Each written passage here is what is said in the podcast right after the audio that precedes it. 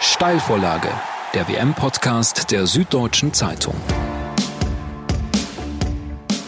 Wir stehen kurz vor dem WM-Finale und sehr vielen Menschen gebührt an dieser Stelle Respekt der kroatischen Mannschaft für den Sieg gegen England, den Kopfballqualitäten von Samuel Umtiti und meinem Kollegen Sebastian Fischer. In der zweiten Folge von Steilvorlage, direkt vor dem Turnier, hat er nämlich Folgendes gesagt. Ich halte Kroatien für sehr stark und könnte mir durchaus vorstellen, dass Argentinien in der Gruppenphase nur Zweiter werden könnte hinter Kroatien. Dann würden sie sehr früh auf einen Favoriten treffen, nämlich auf Frankreich, die für mich definitiv äh, die stärkste Mannschaft sind von der, von der Besetzung her. Wir verneigen uns für diese Prognose. Sebastian hat auch Kolumbien als Geheimfavoriten ausgemacht, aber das lassen wir ihm jetzt mal durchgehen.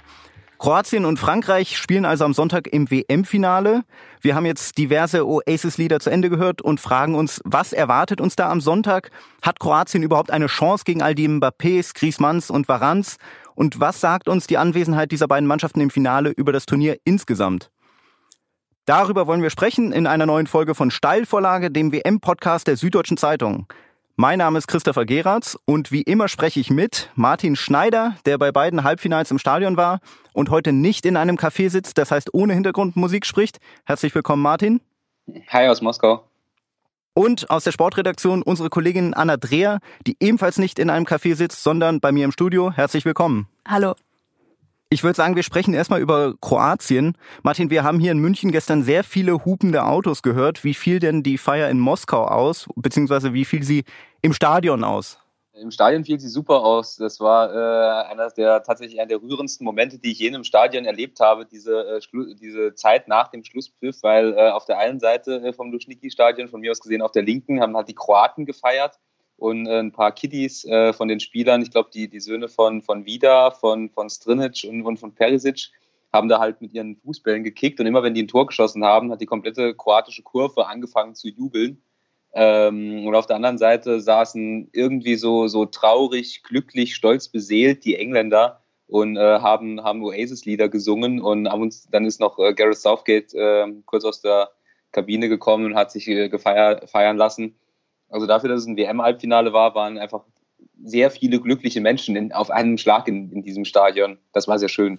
Wir fragen uns natürlich alle, wie Kroatien das jetzt eigentlich gemacht hat. Wenn man mal ein Jahr zurückblickt, dann ähm, sind sie in der WM-Qualifikation in einer Gruppe hinter Island gelandet und mussten in die Playoffs gegen Griechenland. Anna, welche Stärken hast du denn im Verlauf des Turniers bei Kroatien ausgemacht? Ich glaube, dass viel ähm, am Willen auch hängt, weil es für viele dieser Spieler, wenn man jetzt an äh, Modric, an Mandzukic denkt, die beide drei, äh, 32 sind, an Rakitic, der 30 ist, an äh, Perisic, für die ist es jetzt auch äh, somit die letzte Chance überhaupt, auf der großen Bühne was zu reißen. Und ähm, Sie haben ja auch, äh, wie die Franzosen dieses Jahr 1998 sehr, äh, wie soll man sagen, äh, immer über sich schweben, ähm, weil sie ja jetzt auch diese Chance haben und äh, überraschend gut diese Chance jetzt auch wahrnehmen, ähm, diese Helden von damals zu übertrumpfen oder haben sie es ja jetzt schon. Und ähm, ich glaube, dass da ganz viel Pathos vielleicht auch und, und einfach ein sehr starker Wille, gemixt natürlich mit ihren spielerischen Fähigkeiten, wenn man jetzt nur an, an dieses kongeniale Duo Modric und äh, Rakitic denkt. Und ich glaube, dass das so diese Kombination ausmacht, die diese Mannschaft zu so einer guten gemacht hat bei dieser WM. Martin, hast du äh, weitere Gründe? Stimmst du zu, was Anna gesagt hat? Total. Ähm, man muss halt ähm, bedenken, dass man, wenn man von dieser kroatischen Mannschaft spricht, äh, spricht man halt von einer Mannschaft, die mit internationalen Topspielern besetzt ist. Also das Mittelfeld ist halt äh, Madrid und Barcelona. Ähm, vorne hast du mit Mandzukic, äh, Rebic und, und Perisic halt wirklich Durchschlagskraft. Also wirklich, das, da haben wir in diesem Podcast auch schon ein paar Mal drüber geredet, wirklich Spieler, die zum Tor ziehen, also die auch so einen Angriff zu Ende bringen. Äh, hinten mit Lovren, ein Spieler, der am Champions League-Finale stand beim FC Liverpool. Ähm, und wenn du, wenn du dann halt noch, noch Konzentration, Ausdauer und dann halt in zwei Elfmeterschießen auch so ein bisschen das Glück hast, dann kommst du eben weit. Ich möchte auch sagen, wenn man sich den äh, dein Lieblingsthema wieder den Turnierbaum anschaut, dann hatten sie zumindest in den KO-Runden nicht das härteste Programm, das man erwischen kann, ja. Also Dänemark, Russland, England, ähm, hatten sie da auch einfach ein bisschen Glück womöglich? Da, da würde ich äh, ausnahmsweise mal äh, radikal dagegen argumentieren. Also ich finde, dass sie mit den drei Gegnern, die sie hatten, das waren jetzt nicht die Riesennamen, also sie hatten nicht Brasilien, sie hatten nicht Frankreich, sie hatten nicht Spanien, aber sie hatten halt drei Gegner, an denen andere große Mannschaften halt einfach, einfach gescheitert sind. Also Dänemark würde ich wirklich nicht unter, unterschätzen. Die, die haben ein gutes Turnier gespielt. Russland hat Spanien ausgeschaltet und den Gastgeber musst du zu Hause auch erstmal rauswerfen. Und jetzt haben sie mit England halt so eine, so eine Mannschaft gehabt, die auch so ein bisschen auf der Welle geritten ist. Also diese, diese It's Coming Home Euphorie, die kam ja auch nicht von ungefähr, sondern die hatten ja einen guten Teamgeist, die haben, hatten irgendwie so das äh, berühmte Momentum auf ihrer Seite und gestern hat das Kroatien dann in der zweiten Halbzeit einfach wirklich ganz sauber runtergespielt und, und völlig verdient gewonnen. Also ja, nicht die großen Namen, aber trotzdem drei starke Gegner. Kann man sagen, ähm, ihr hattet es eben schon ein bisschen angedeutet, ähm, dieses, dieses kongeniale Duo, das wirklich das kroatische Mittelfeld vielleicht sogar eins der besten Mittelfelder dieses Turniers ist, Anna? Würde ich schon sagen, ja. Also ich finde, es gibt wenige, die so gut harmonieren ähm, und, und die so solche Akzente setzen können auch. Und äh, ich glaube auch intern für, für die Mannschaftsdynamik und für die Stimmung in der Mannschaft auch extrem wichtig sind. Also wenn man jetzt zum Beispiel dieses Elfmeterschießen gegen äh, Dänemark nimmt, wo Modric im Spiel erst verschießt und dann danach trotzdem nochmal hingeht und den äh, verwandelt. Ähm, solche Momente, das äh, damit zeigt er oder hat er ja nochmal gezeigt, wie wichtig er ist, auch unabhängig von, von im Spiel laufenden Situationen. Und ähm, ich glaube schon, dass das, das so das beste Duo ist. Ja, aber äh, wenn ich einen Rat an Luka Modric äh, formulieren dürfte, er soll bitte keine Elfmeter mehr schießen. Also es ehrt ihn, dass er Verantwortung übernimmt. Er muss vermutlich auch einfach Verantwortung übernehmen, weil er die Position hat, die du gerade beschrieben hast. Aber das kann er wirklich nicht. Und äh, das ist aber, glaube ich, wirklich das Einzige, was er radikal nicht kann. Also das ist auch so ein bisschen neben Kevin De Bruyne mein Lieblingsspieler dieser WM, Luka Modric. Ich stand gestern in der Mixed Zone, stand ich vor ihm. Er kam aus der, aus der Kabine und äh, eine wirklich eine komplette Horde an Journalisten stürzte sich auf ihn. Diese, diese Absperrung, die da immer aufgebaut wird, die war kurz davor zusammenzubrechen.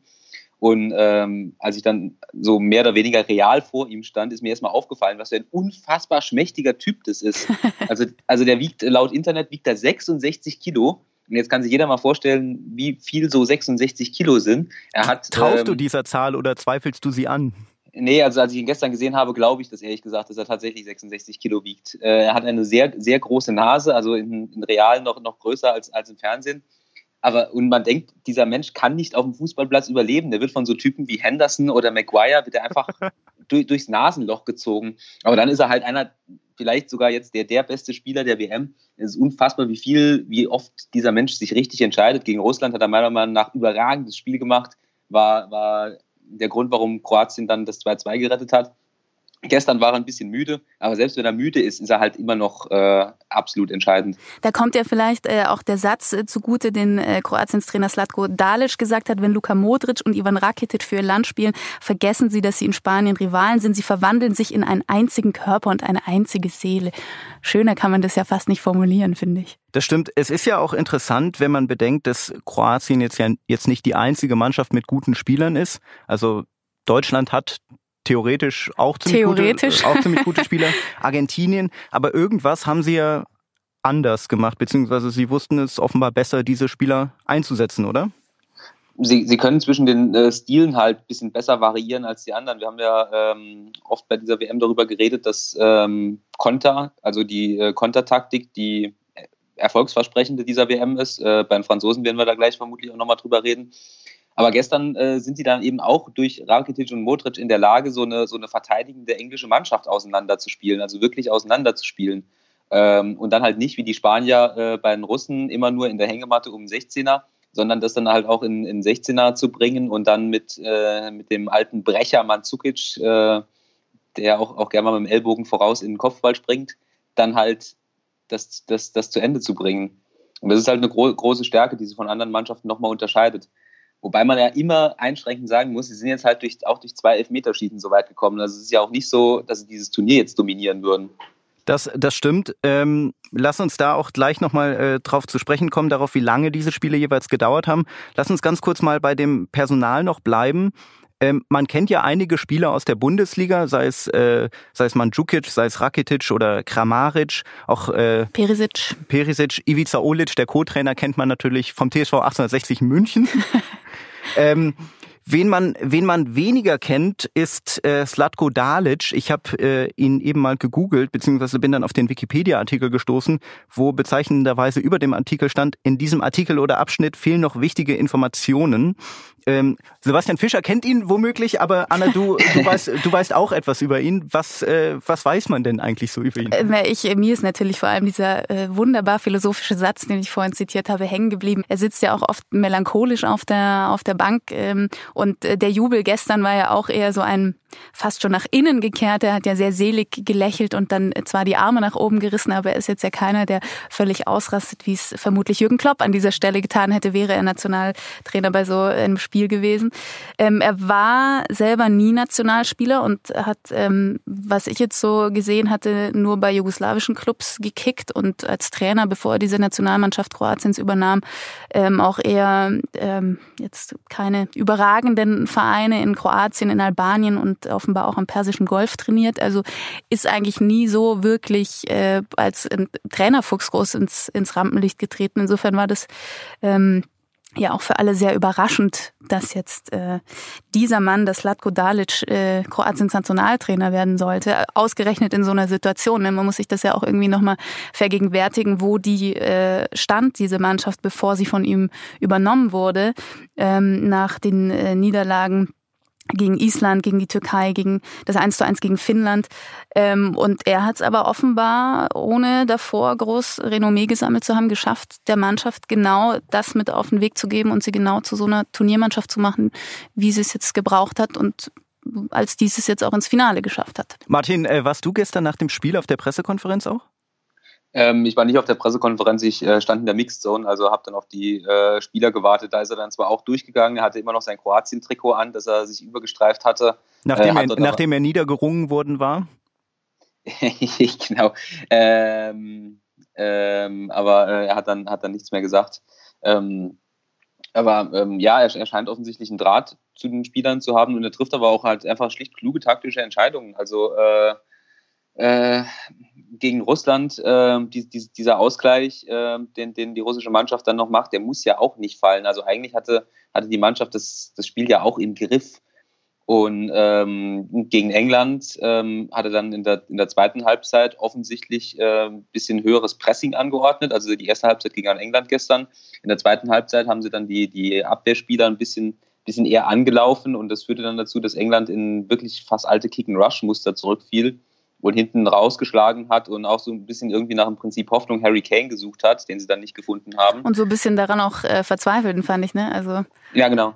Also er scheint, auch wenn er jetzt, äh, ich glaube, die letzten Jahre hat er in Saudi-Arabien trainiert, bevor er äh, ähm, zum kroatischen Nationaltrainer wurde ähm, scheint fachlich auch was drauf zu haben. Er hat vielleicht auch den äh, Vorteil, dass, dass natürlich äh, der Druck zwar groß war, aber man von jemandem wie ihn jetzt vielleicht auch nicht dieses ganz große, ähm, diesen ganz großen Erfolg erwartet hatte. Ne? Also er hatte so ein bisschen diesen Vorteil des Underdogs vielleicht, der dann eine Mannschaft äh, übernommen hat, die, wie wir vorhin schon gesagt haben, hochkarätig gespickt ist, die wirklich fähige Spieler hat, ähm, die erfahrene Spieler hat. Also die, wenn man jetzt mal von, von Länderspielen absieht, äh, hat er ja in Mandzukic und Rakitic, wenn man jetzt wieder diese beiden herausgreift, ähm, ja auch überragende Vereinsspieler.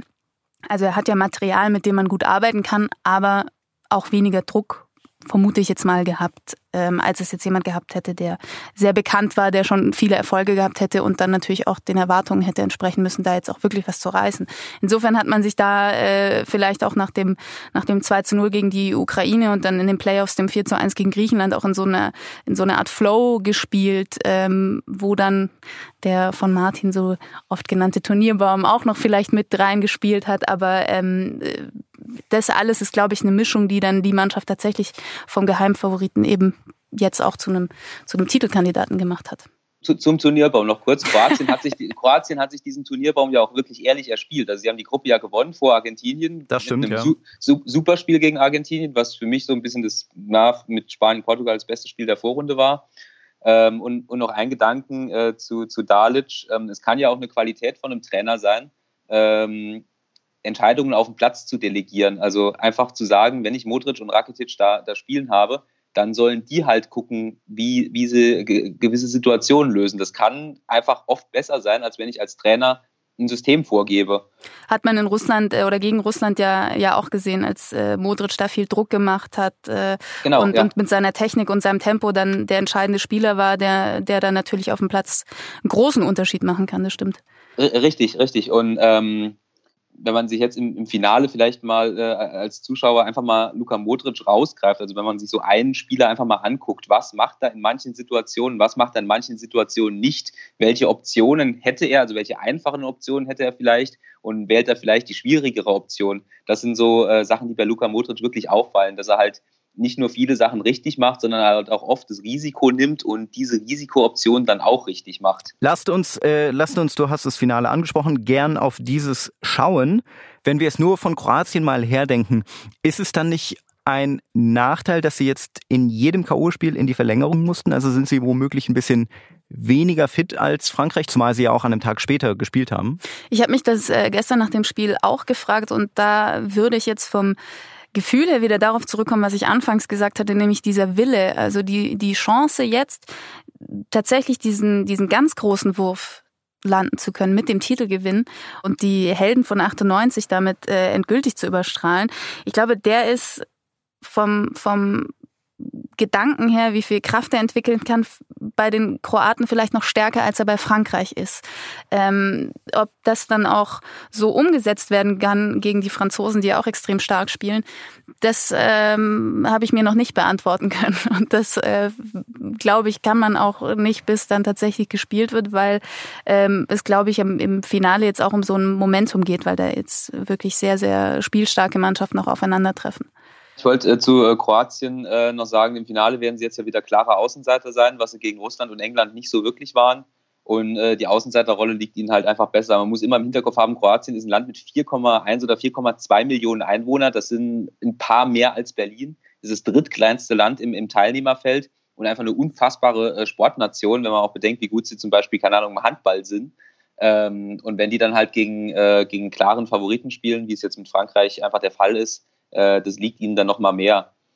Und aber klar, natürlich ist es ein Argument, die haben jetzt äh, faktisch ein Fußballspiel mehr gespielt als Frankreich. Dreimal 30 Minuten Verlängerung sind 90 Minuten. Also ich denke auch irgendwann müssen sie ja vielleicht mal müde werden, aber vielleicht, vielleicht zählt das alles in einem WM-Finale nicht. Das werden wir am Sonntag sehen. Etwas, das äh, auch gegen Kroatien spricht, ist die Anwesenheit von Frankreich, würde ich sagen. Vielleicht gehen wir damit mal zum äh, Gegner.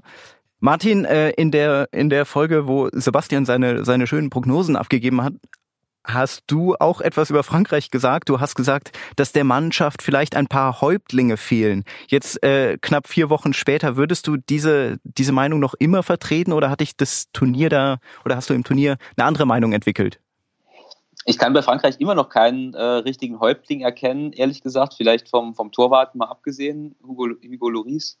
Ähm, aber es äh, schadet der Mannschaft einfach nicht. Ähm, die Mannschaft äh, gewinnt, weil sie äh, eine taktische Disziplin hat. Also Didier Deschamps übernimmt den, den Ro die Rolle der fehlenden Führungsspieler als Trainer.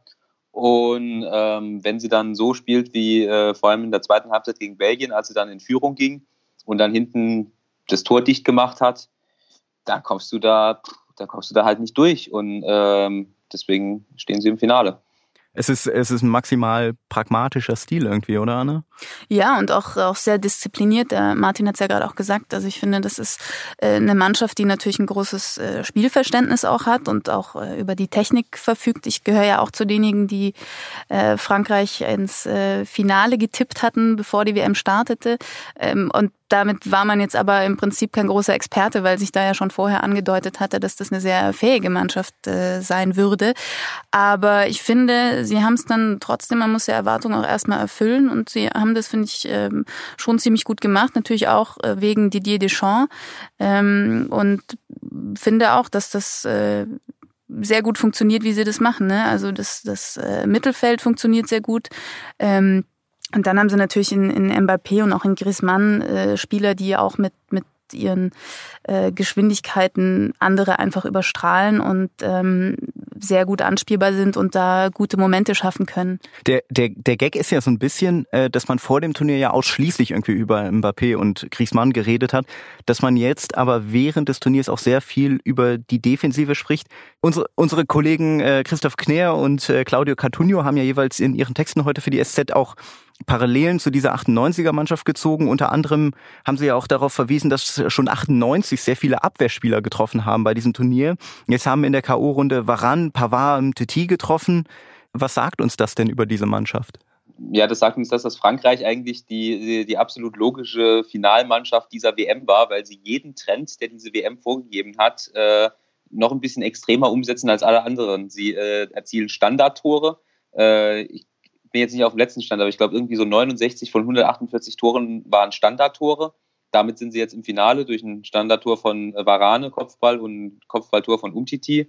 Äh, sie verzichten auf Ballbesitz, wenn, sie, wenn er nicht absolut unbedingt notwendig ist. Das heißt, sie wollen das Spiel eigentlich gar nicht so richtig machen, sondern setzen, was natürlich auch logisch ist, auf dieses äh, Naturphänomen Mbappé, der übrigens, wenn man, jetzt muss ich mal kurz, kurz rausgehen aus der Analyse-Modus, wenn man das im Stadion sieht, wenn äh, Kylian Mbappé antritt, das ist, das ist Wahnsinn. Du hast das Gefühl, dass da, dass da jemand beim, beim Computerspiel einen Cheatcode eingegeben hat. Er läuft dermaßen an seinen Gegenspielern vorbei.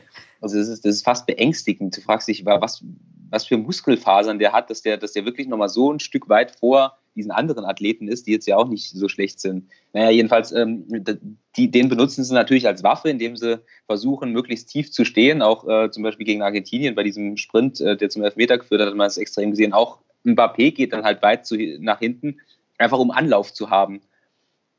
Und, und in dieser Kombination auf Standards zu setzen, mit, den, mit Varane und auf Konter zu setzen, das sind die zwei erfolgsversprechenden Taktiken dieser WM. Und das zieht Frankreich dann halt durch und hat dafür halt bessere Spieler zur Verfügung als alle anderen Mannschaften, die versuchen, das durchzuziehen.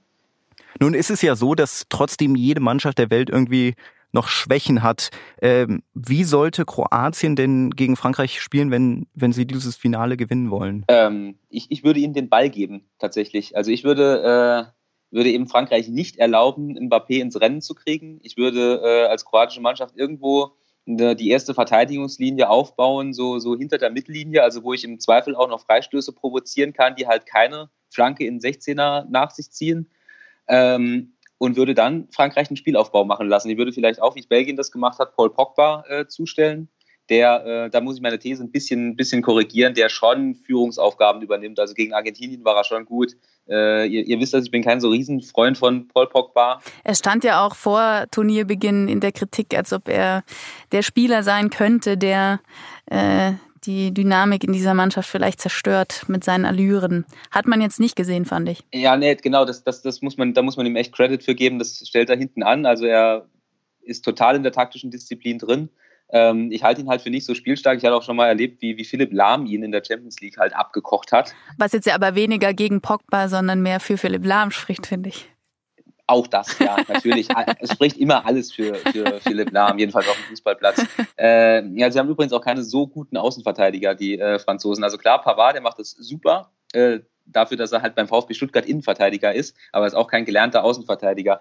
Also ich, ich würde den, den Spielaufbau auf die Außenverteidiger Pavard und Hernandez äh, lenken, die jetzt auch, also klar, Pavard hat dieses Tor gegen Argentinien, aber er hat nach vorne schon, schon auch noch, noch Wackler und dann als Kroatien halt auf auf Konter setzen. Also wie, wie im DFB-Pokalfinale äh, Frankfurt. Rebic, Lang, vielleicht macht er wieder zwei Tore. Also Kroatien soll spielen wie Frankfurt oder Frankreich.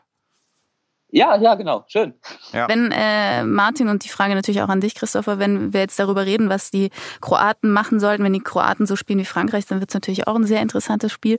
Äh, was glaubt ihr denn vom Gefühl her? Man hat manchmal auch so ein, so ein Bauchgefühl, wer am Ende den Titel holen könnte. Äh, bei Frankreich schwebt ja auch die 98 so über allem jetzt, bei Kroatien auch. Ähm, spielerisch beide stark, haben wir jetzt auch schon drüber geredet. Äh, ich, ich muss ja gestehen, dass ich, also ich glaube, dass Frankreich gewinnt, einfach weil sie diese, diese ganzen herausragenden Spieler haben. Ich fürchte halt, dass dieses Finale nicht sonderlich spannend wird, ehrlich gesagt. Weswegen jetzt äh, ich mich ehrlich fast schon mehr auf das Spiel um Platz drei freue, so absurd es klingt, aber ich glaube, dass das bei Belgien gegen England irgendwie ein womöglich äh, interessanteres, torreicheres Spiel zu erwarten ist. Dieser Satz fällt mir wahrscheinlich oder fliegt mir am Montag wahrscheinlich um die Ohren, aber ich sage ihn trotzdem. Ja, ja, es, es, stimmt halt schon. Also wenn Frankreich da in Führung gehen sollte gegen, gegen Kroatien und wenn sie dann das Gleiche machen können wie gegen Belgien, wo ja selbst Olivier Giroud äh, übrigens auch noch eine Schwachstelle von Frankreich. Frankreich spielt fa faktisch ohne Stürmer. Also Olivier Giroud hat noch keine einzige gute Aktion, aber es schadet ihnen halt auch dann trotzdem nichts. Ähm, also wenn die dann halt sich wieder so tief nach hinten ziehen können, dann, dann könnte es echt zäh werden. Ähm, ja, den Franzosen muss auch bedenken, sie standen ja auch schon mal in einem Finale, also bei der Europameisterschaft im eigenen Land gegen Portugal. Und da hat es dann Portugal geschafft, eben mit einer relativ destruktiven Spielweise dieses Spiel zu gewinnen. Und ich weiß nicht, wel welche mentale ähm, Einstellung die so zu diesem Finale haben. Ob sie jetzt äh, sagen, wir überwinden jetzt dieses, die, dieses Finale. Trauma ist immer so ein Begriff, den ich nicht so gern verwende. Also diese, diese Finalniederlage bei der EM. Also das, das, äh, das äh, könnte natürlich so, so ein bisschen in Köpfen sein. Und wenn sie nicht früh in Führung gehen und Kroatien mit, äh, mitgeht und vielleicht auch ein bisschen härter spielt in so einem Finale, weiß ich nicht, ob die dann nicht anfangen zu wackeln. Also ich kann mir schlecht vorstellen, wie dieses Finale von damals irgendwie noch eine Rolle spielen sollte, beziehungsweise es sind ja schon ein paar Spieler jetzt bei Frankreich dabei, die auch damals nicht dabei waren. ich glaube, wenn wäre es eher eine Mentalität dieses jetzt erst recht, ja. die allerdings aber bei den Kroaten natürlich genauso fruchtet. Insofern finde ich es schwierig. Ich, ich habe in diesem Podcast auch schon gesagt, dass Deutschland auf jeden Fall weiterkommt ins Achtelfinale. Also macht ihr ruhig. Nein, Anna, was glaubst du denn? Ich finde, dass diese, dieser mentale Aspekt, der kann sowohl Frankreich als auch Kroatien in die Karten spielen.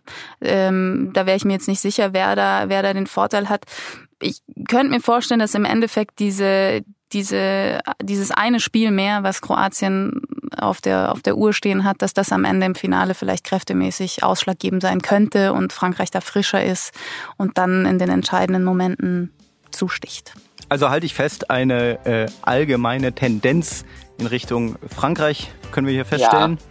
Ja, Frankreich ist schon der klare Favorit. Dann ähm, warten wir einfach mal ab, was sich am Samstag beim Spiel um Platz 3 und am Sonntag beim Finale ergeben wird. Und am Montag sprechen wir dann über den neuen Weltmeister, über das Finale und auch über die ganze WM an sich. Ähm, bis zum nächsten Mal. Tschüss. Ciao. Steilvorlage, der WM-Podcast der Süddeutschen Zeitung.